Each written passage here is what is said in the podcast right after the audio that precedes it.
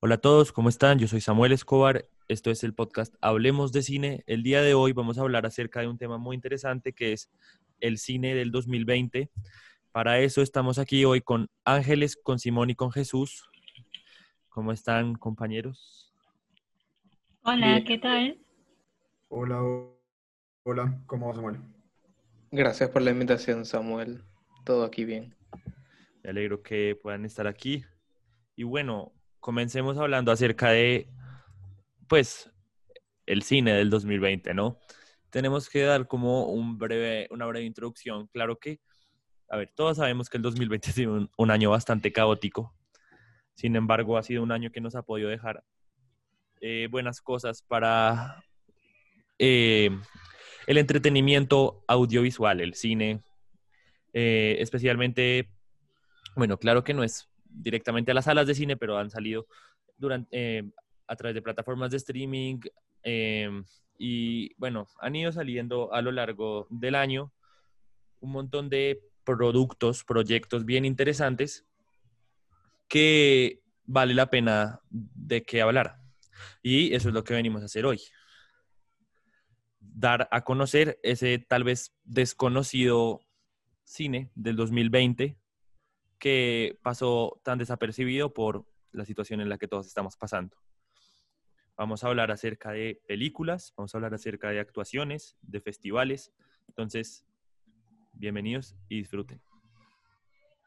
Bueno, em, yo creo que aunque el 2020, gracias al coronavirus, hubieron tantos retrasos eh, que se pudo esperar más en materia de películas, pero las que sí lograron estrenarse como Tenet, eh, The Trials de Chicago 7, The Five Bloods, The Invisible Man, todas la verdad son excelentes y para mí al menos lograron medio salvar el año.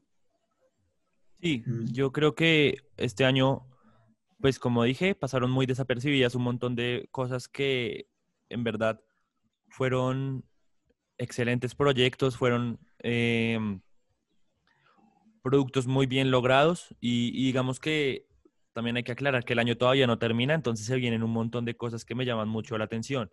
Yo quiero decir algunos nombres, por ejemplo, tenemos, eh, digamos, de cada género, tenemos, por ejemplo, The Five Bloods, eh, dirigida por Spike Lee, que se estrenó, eh, si no estoy mal, como en abril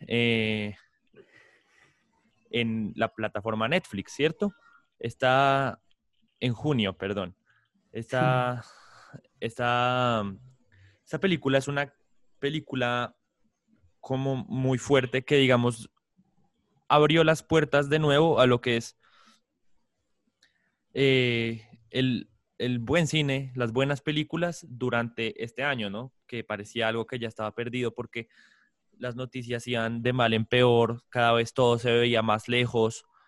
Y digamos creo que esta película abrió esas puertas a empezar a, generar contenido para este año. Y la siguieron películas como Tenet que pues todavía no ha salido en Colombia pero pues según lo que parece es una película muy buena de Christopher Nolan. Películas como Spree que es una película digamos de terror eh, muy muy bien lograda y y ideas muy únicas, muy especiales, que, que han ido construyendo del 2000, han, ido haciendo del 2020 un buen año para, para las películas, a pesar de que haya pasado tan, tan desapercibido, como ya lo he dicho varias veces. Sí, no, y la, la, verdad es que, pues sí, uno, uno realmente pensaría como pues por todo eso de la pandemia, o sea, pues no, pensaría no, pues pensaría y pasó, ¿no? Que, que obviamente por todo esto de la pandemia, pues, pues básicamente el cine pues se jodió, lo de, los, lo de las salas de cine, pues se jodió, obviamente, pues muchos estudios encontraron como alternativa en esto de las plataformas de streaming, eh, a través de Apple TV Plus, Disney Plus, pues en Latinoamérica, pero pues está Netflix, Amazon, eh, sí, Amazon también ha sacado el resto de contenidos del putas. Eh, y, pues sí, no, o sea, yo, yo, pienso, digamos, que en cuanto a todo esto, como fuera del, del contenido o, el, o, la cantidad de entretenimiento que haya habido en 2020 hasta el momento, pues fuera de eso, el problema tal vez como, fue, o sea, además del entretenimiento, sí, de que pues que cagada que no se puede volver a ver la experiencia, pues también el problema ha sido pues financiero, ¿no? Para los diferentes estudios, pues algunos estudios pequeños, eh, o inclusive pues así vaya a sonar pues casi imposible, pero se ha pasado para los estudios grandes que quisieron guardar como la producción para cine y no para plataformas de streaming.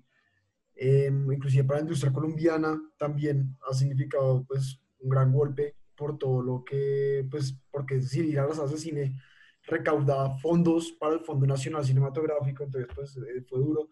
Pero pues sí, yo pienso que es lo mismo que lo que tú dices, como que a pesar de todo hay, hay ciertas vainas que, que con las que uno en su casa durante la cuarentena y el aislamiento, pues no solo en Colombia, sino que en todo el mundo, la gente ha podido seguir viendo vainas pues novedosas, no solo como veamos esta película que no me vi porque está en Netflix, veamos esta vaina porque ajá, pero han salido, no, o sea, han salido cosas como The Five Bloods, han salido eh, nuevas temporadas de series, han salido eh, The Trial of the Chicago Seven, que es la segunda película que dirige Aaron Sorkin y es muy buena, eh, como dijo Jesús.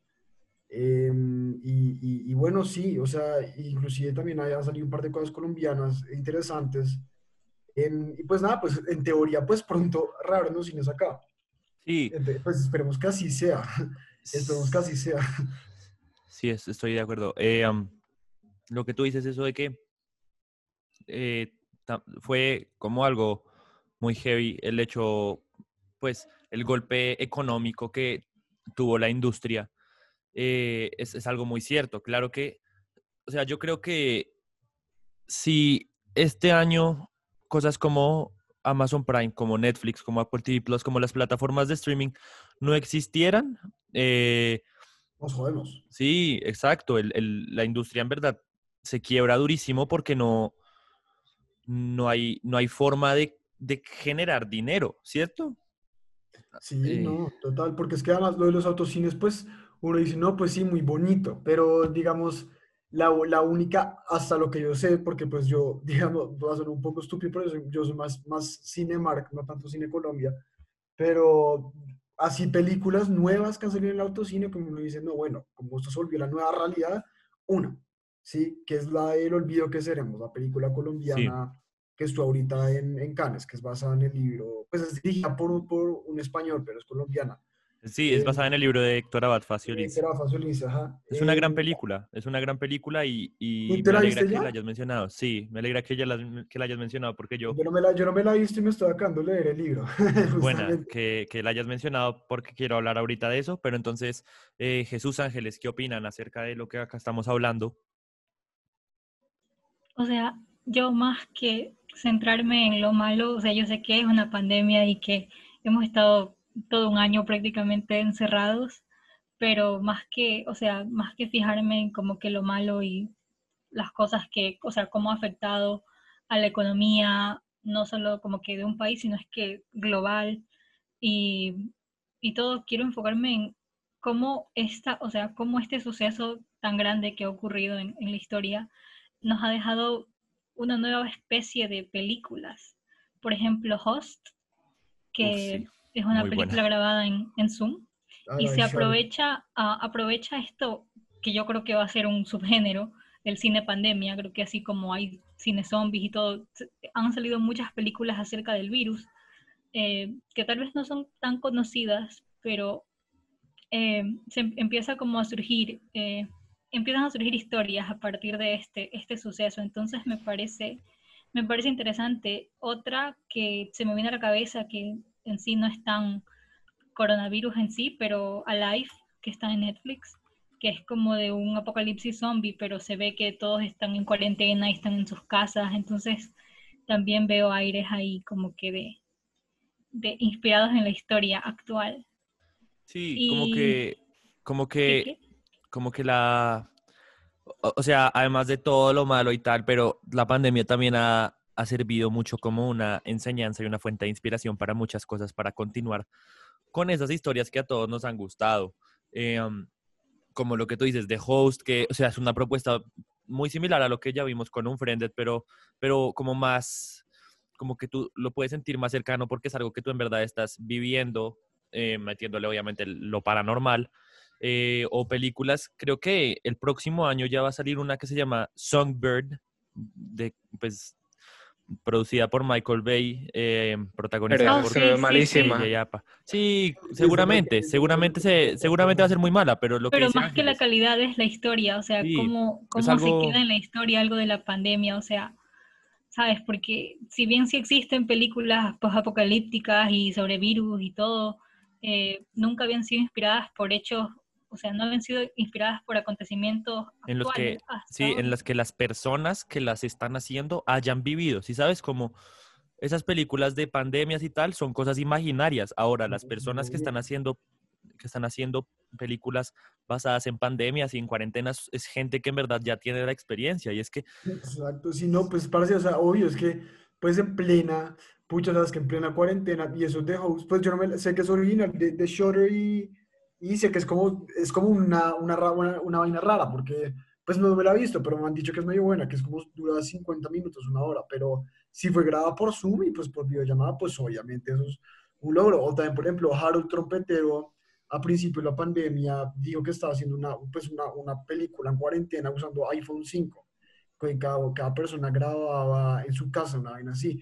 Pues claramente, muy seguramente como fuera de, de los nuevos contenidos cinematográficos y pues sí, audiovisuales que han salido, em, pues sí, lo que, tú, lo que decías, como muy seguramente esto de grabar en casa o hacer proyectos ah, de cierta manera dependientes en la casa, por ejemplo, no sé, Dune, que lastimosamente aplazaron su estreno para octubre del próximo año, la edición o la, digamos, el CGI lo, lo, pues, lo tuvieron que hacer desde las casas por videollamada. Y seguramente esas metodologías van a existir hasta mitad del próximo año, hasta que el virus en su complejidad se vaya, pues, por completo.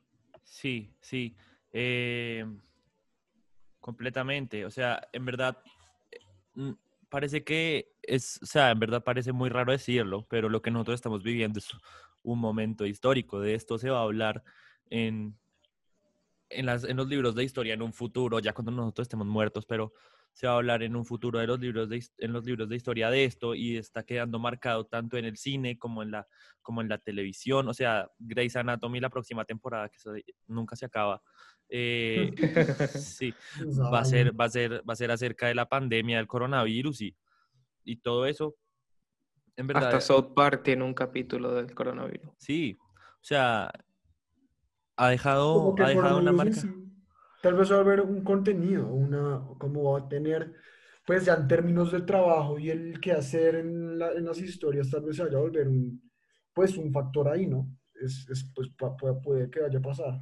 Sí, total. O Claro, sea, o va a ser, sea- va a ser influencial. O sea, así como existen películas acerca de los momentos históricos de mm, la, era La medieval, la guerra, Guerra. sí, exacto, la Segunda Guerra Mundial, la Primera Guerra Mundial. Hay películas acerca de, Del 911. exacto, de todo eso. eh, No, son- O sea, del, Del- del del 9-11. 9/11, sí, del sí, sí. 9/11. Ah, Sí, sí. Sí. Tranquila, yo te entendí, Jesús. Eh, es, esto es un suceso, esto es un suceso que va, que va a llevar a cosas así, a un montón de producciones basadas en esto, así como hay producciones basadas en Los Reyes de España, hay producciones, van a haber muchas, muchas más producciones basadas en el coronavirus. Es, es lo mismo, son momentos, son momentos históricos que, que van a que van a trascender en la historia y eso es un poco de lo, de lo del cine de este año, bien interesante, que nos, pues, que nos está dejando ya el cine de este año y que nos va a dejar eh, a futuro. Es una cosa que se va a quedar para largo. Sí, seguramente. Sí, obvio. Pues sí, va, va a ser como un, un contexto más, es- y ya supongo. Pues sí, como, exacto, como, el coronavirus en esa materia. Sí, bueno, eh, cambiando del tema acerca de lo del coronavirus, eh, yo quiero mencionar acerca de el, el cine extranjero. Eh, durante el cine extranjero, pues el cine no angloparlante. Sí, eso, sí, no, sí, Eh, eso. durante el 2020. Claro que, es- o sea, si Hollywood está sufriendo, imagínate cómo va a estar sufriendo el cine colombiano, por ejemplo. Es un- es- Sí. es- pega muy duro, ¿no? El, lo de la economía. Sin embargo, hay, hay cosas que han podido demostrar que hemos, que, pues, que se puede, ¿cierto? Como el apoyo que se le dio a, El olvido que seremos, la película que pues Cine Colombia la, la sacó, la, estrenó en su autocine. Eh, yo la pude ir a ver, es muy buena película y ahorita que ya, no sé si ya participó o está participando para el, para el Festival de Cannes, que es, un logro oh. bastante importante, eso, es un logro importantísimo y es una cosa que eh, ganemos la palma de oro o no, pues seguramente no la vayamos a ganar porque hay otros competidores importantes. Eh, es algo que en verdad impulsa y, logra salvar a, ese cine que es tan bueno pero que es tan poco reconocido.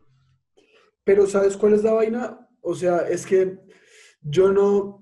Es decir, es que a mí, digamos, al, cine, y pues no le digamos como cine extranjero, digamos simplemente como cine. O sea, porque otra cosa es que pues, no sea Hollywood y ya, pero yo, yo pienso que, y, y, esa es una discusión chévere para tener, porque el hecho de que, exacto, que no sean apoyadas, em, y pues que ahorita con la pandemia, que es en un festival de cine, la mejor premiación de cine del mundo, eh, pues obviamente es importante para Colombia, totalmente. Sí, no, y, y puede ser un salvavidas, ¿sí sabes? Como... Sí, en términos, obvio, en términos ideológicos y, de, como, y, de masas, de, audiencias, pues obviamente la gente tal vez le un poco más importante. Eso, eso fue lo que pasó con Mambiki Kazoku en el 2000, bueno, hace tres años que ganó la Palma de Oro. El mismo director dijo pues que después de que ganó la Palma de Oro en, en su país, en Japón, pues la gente fue a ver nada más. Eh, pero pues digamos, yo creo que tal vez eso de que la, la gente no, no va a ver las películas eh, fuera de pandemia, con o sin pandemia, eh, pues tal vez es como un problema de comunicación, ¿no? Pues de publicidad, es decir, finalmente el cine es cine y pues se entiende que Hollywood tiene como una industria más potente y todo, pero pues, pues la gente también tiene que aprender, o sea, sí. de subtítulos no es complicado. Sí, claro. Cuando es tu propio idioma, pues que, que complicado no es. No, sí. Y hablando de Hollywood, Hollywood también debe estar, debe estar mal, está mal. O sea, han tenido que reinventarse completamente, eh, posponiendo todo y algunos se arriesgan a, sacarlo a pesar de que seguramente no vayan a tener buenas, buenas cifras eh, monetarias como, como Tenet, por ejemplo, de Christopher Nolan, que es una película que es una película costosa, pero no, no alcanzó no alcanzó a obtener la plata que se, que se quería obtener de ella.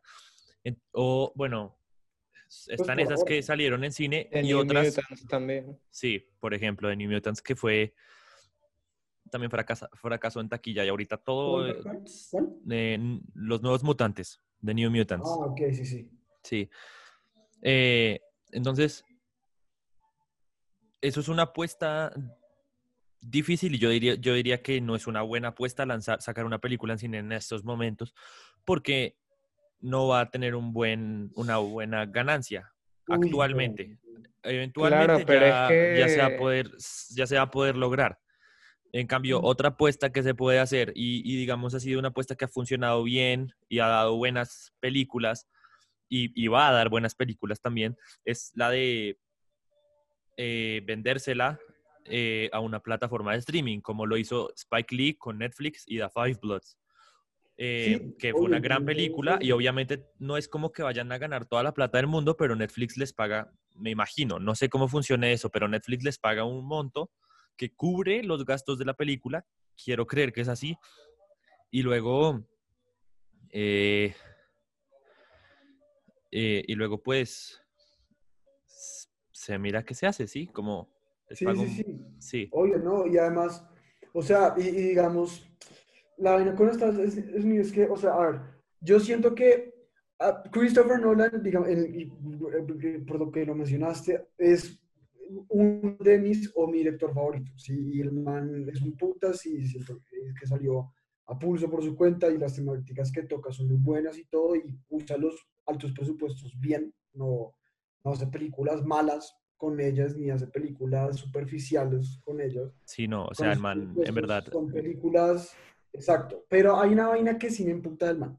Y es que él, a pesar de todo, de tener reconocimiento, de tener, no, pues no reconocimiento, de tener la capacidad intelectual para escribir los guiones que hace, las historias que hace, eh, no siga siendo películas con bajos presupuestos que tengan el mismo contenido em, filosófico, eh, artístico que tenían sus películas en un principio, como Memento, digamos, fue su segunda película y, y, pucha, o sea, yo veía esa película a comparación de El Caballero de la Noche eh, Asciende, la tercera, Memento la piso, ¿sí? O con Tenet, pues yo no, yo no la he visto, pues nadie acá la ha visto a menos Jesús, Jesús la vio, Jesús la pudo ver. ¿Ah, tú la viste? Jesús vive en España, ahí, ahí salió la película. sí, yo la pude ver en estreno. Eh, Tenet, bueno, pues sí, es, para mí es la mejor del año hasta ahora. Es visualmente deslumbrante, el guion es excelente, las actuaciones son excelentes. Se, lo único malo es que a veces eh, mucho diálogo explicativo, mucho texto, pero cuando no es eso, es lo mejor de Nolan. O sea, no es en sí lo mejor de Nolan, es de las mejores, pero es lo mejor de este año de Nolan, pues. Sí, sí, sí. Digamos, a mí personalmente parece que la, las mejores películas de Nolan son eh, Dunker, Dunkerque y Inception y The Dark Knight, la segunda. Pero bueno, volviendo. Em, o sea, sí, es, es, es, decir, pues, el Tenet, obvio, supongo, es muy bueno y todo, pero la vaina es, por ejemplo, o sea, por ejemplo, yo no me la he visto, ¿sí? Menos Jesús, nadie acá menos Jesús, ok. Y, digamos, por la experiencia un poco de lo que el man hizo con Interstellar, em, y bueno, sobre todo con Interstellar, y, como que el, fanatismo medio super hollywoodense que él tiene, siento, siento que aunque la película vaya a ser buena, eh, tenga pues guion interesante, bueno, todas las puterías que Nolan tiene, porque es Nolan, eh, no va a ser una película digamos, de la calidad de The Dark Knight, que pues es una película de superhéroes, pero que es mucho más que eso, o una película como eh, Dunkerque, que es una película de Segunda Guerra Mundial, pero es mucho más que eso, ¿sí? Y obviamente creo que es la película en la que Mana pues gastado más presupuesto. Y, y aunque haya querido lanzarla ahora que, que lo que lo que Samuel, pues tal vez es mejor pasarla para pa, pa otra época, pues sí. Pero también pues Nolan pues o sea... Es que es muy terco, o sea, me, me parece... porque hay que hacer las vainas tan, tan caras, uno puede sacar películas... No, y si lo hace muy caro, pues puede esperar, me refiero. O sea, además, él dice, tenía la opción de, de, ponerla en una plataforma de streaming, que era una opción, pero él dice que él no quería eso porque Tenet es una película que se merece ver en pantalla grande. Y está bien. Y, y según, sí, y eso es una opinión muy respetable y según lo que nos dice Jesús, así debe ser, ¿cierto? O sea, es una película que es deslumbrante visualmente y eso es una cosa que no se puede apreciar en la pantalla chica, ¿cierto?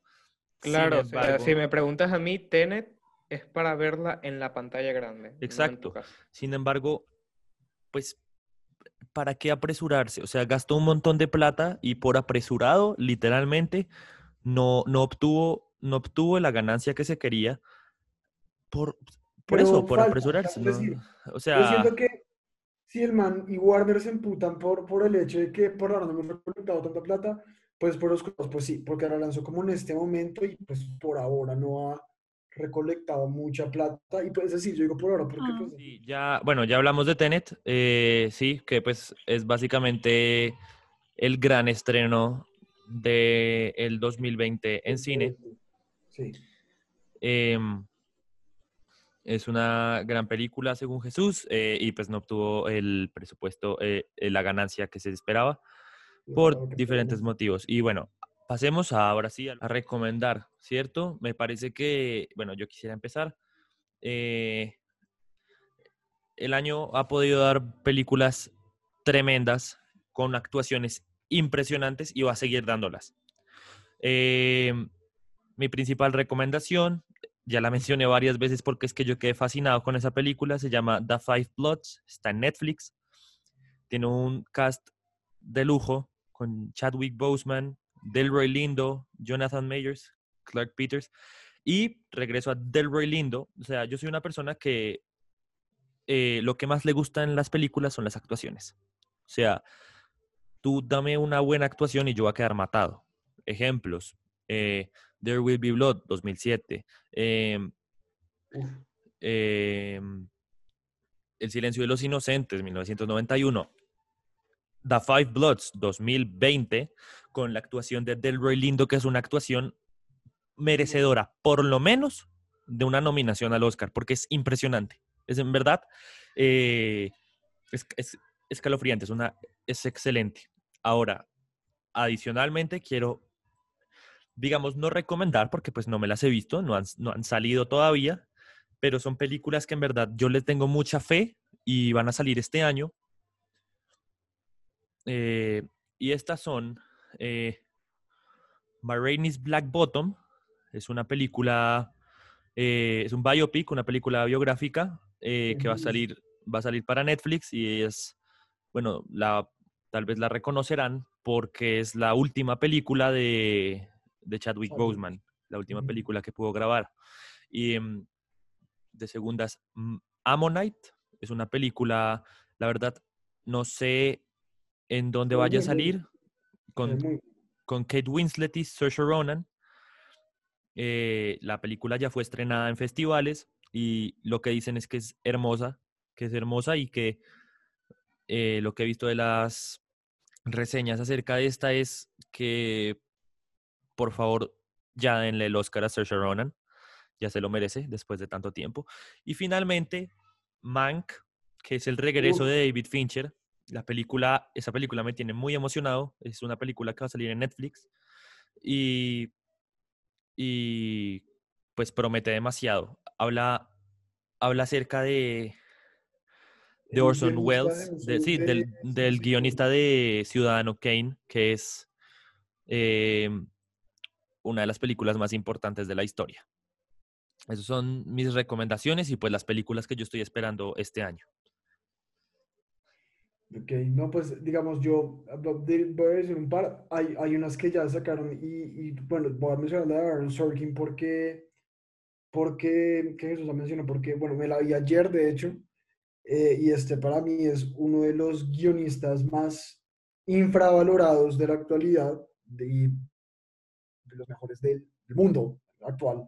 Eh, y esta película es muy buena, o sea, está muy bien escrita, eh, tiene excelentes actuaciones no me parece que es algo sobrenatural, pero, pero bueno, este man apenas empezó la dirección, obviamente no tiene como una voz propia aún, pero sí va, a ir como progresando en ese campo, pienso ¿Cómo, ¿Cómo se llama la película? The Trial of the Chicago Seven. Ok, perfecto. perfecto. La de Netflix. Em, también hay otros, bueno, Manco obviamente la estoy esperando totalmente. Eh, de Fincher, me parece que esta película de lo que, de lo que hizo en los trailers y lo poco que me hizo de Fincher porque pues fuera de Mindhunter y de Social Network y Fight Club, como que me faltaron Seven, por ejemplo. Em, me parece que es una película diferente, pero que se ve muy buena. Y el hecho de que sea sobre algo así histórico, súper interesante, el guionista de, de, Citizen Kane, y que sean blanco y negro, y que las voces de los personajes, el, sonido tenga, tenga un, un, efecto de lo que era la postproducción en ese momento, eh, como un sonido medio análogo, también me parece súper. Gary Oldman, pues, es probablemente uno de los mejores actores actuales también. Entonces, pues, obviamente súper emocionado por esa. Eh, y pues, el olvido que seremos, que no me la ha visto. Eh, obviamente, pues, yo, pues, ya yo vivo muy lejos de China. y no, pues, no tenía la oportunidad de ir a vermela. Pero pues estoy tratando como buscarme el libro em, antes de ir a vermela. Y pues, no, supongo que de resto, pues, irá como saliendo, saliendo vainas, porque finalmente anuncian ciertas películas a principio de cada año, pero después va anunciando otras, como On the Rocks, la de Sofía Coppola, que ahorita está en Apple Plus. Creo que pues también se ve buena, no, no la he chequeado, pero pues sí, como que lo que hay es contenido como para, para chequear, ¿no? Sí, o sea, hay, hay como de todo, hay un poco de todo y, y, seguramente es buen contenido. O sea... Ah, bueno, Nomadland, uy, la que se ganó León de Oro en el Festival de Cine de Venecia, que es de Francis, con Frances McDormand. Esa, esa, así, ahí está, esa sería mi recomendada para este 2020, si es que sale en el 2020, eh, para ir a ver. Dicen que es una super película, dicen que es una, sí, es basada con un reporte em, sobre, una, sobre una, comunidad pobre en Estados Unidos, una, una cosa así, sí, es súper interesante. Esa, esa sería como mi, mi, apunte, esa y Mank, tal vez, el olvido que seremos. Mm. Eh, uy, el olvido que seremos es buena. Y bueno, Frances McDormand no decepciona, como, o sea, esa nunca va a decepcionar. y la directora es una directora de cine independiente, es una nueva, pues es relativamente nueva en, en, la industria. ¿Es directora mujer? No, pues, vamos a Instagram. Eh, se llama Chloe Chao, es como china. Chévere, creo. chévere, chévere. Eso es importante, a mí me gusta mucho. El, siento que el cine, eh, pues creado por mujeres, es, es muy como que es ignorado y no me parece que debe ser así. O sea, ejemplos como esos es Greta Gerwig, que es espectacular. O sea, Lady Bird y, y, y Little Women eh, son muy, son, bueno, películas muy poderosas y el hecho de que una película dirigida por una señora, por una, por una señora, no, por una chica, por una mujer, haya ganado el, el, el León de Oro es, es una cosa muy importante porque eh, lamentablemente esta industria es una industria muy polarizada y muy varias veces racista y no, no es abierta. Entonces es, es bien chévere. Sí, Bueno, eh, Jesus, danos tus recomendaciones. Eh, ah, bueno, eh, los que nos están escuchando, Ángeles se tuvo que ir eh, porque tuvo un problema, eh, pues se tuvo que desconectar. Entonces vamos a continuar nosotros tres eh, con las recomendaciones para ya cerrar este episodio. Bueno, eh, la mejor recomendación que puedo dar es que no vean Las Brujas, el remake. Es malísimo. Eh, pero hablando ya de películas buenas, eh, o sea, ya hablaron de, ya hablamos de Tenet, ya hablamos de The Trial de Chicago 7 y de The Five Bloods, que ese sería por ahora mi top 3 del año. Pero una de las que sí quiero hablar, que, o sea, gracias a que aquí donde yo vivo sí se estrenó, fue The New Mutants, Los Nuevos Mutantes, que a mí me pareció sorprendentemente buena, porque es- se sintió como un aire fresco en el género de superhéroes, que ya todas las películas de superhéroes ya son lo mismo, ¿sabes? Eh, son todo mucho chiste, mucha acción, en cambio esta como que se enfoca más en la temática de los personajes. La verdad siento que la crítica ha sido muy, muy mala con, con los nuevos mutantes. Y bueno, también Palm Springs se estrenó este año, que es con Andy Samberg. También es muy chévere. buena película. Es gran película. Y bueno, también Bad Education y Onward. Esas serían mis recomendaciones para, para las que no han visto de este año. Sí, uy, hablando de Onward, Bad, eh, Bad Educa- espera, Bad Education es de HBO, ¿cierto? sí, es la de HBO, la de Hugh Jackman. Ya, bueno, ok, listo, la tengo en cuenta. Yo no me la he podido ver, pero, pero me han dicho que es que la actuación de. Hugh Jackman es tremenda ahí, que la actuación de Hugh Jackman es, es increíble, como que en verdad para el premio Oscar a mejor actor van fi- firmes Hugh Jackman y Delroy Lindo, por lo menos denominados. Eh, ven, y ahorita que mencionaste Onward, me parece muy interesante mencionar también a Soul, que sale ahorita en Ah, sí. noviembre, va a salir en, en la plataforma Disney Plus. Y, y esa película es una película que dicen que pues es la mejor de Pixar, según la crítica actualmente. La película se ¿Ya salió estrenó. críticas? Sí, la película se estrenó en un festival, creo que en el Festival de Londres, en el Festival de Cine de Londres, y que es, es muy bonita, que es tremenda, muy bien hecha, la música, eh, la, la historia que es, mu- que es bellísima. Entonces esa es otra que estoy esperando con ansias. Bueno, eh, yo creo que podemos ir cerrando. Eso fue nuestra discusión acerca del cine en el 2020, de la economía, la pandemia y cómo la pandemia ha influenciado al cine, cómo lo ha afectado.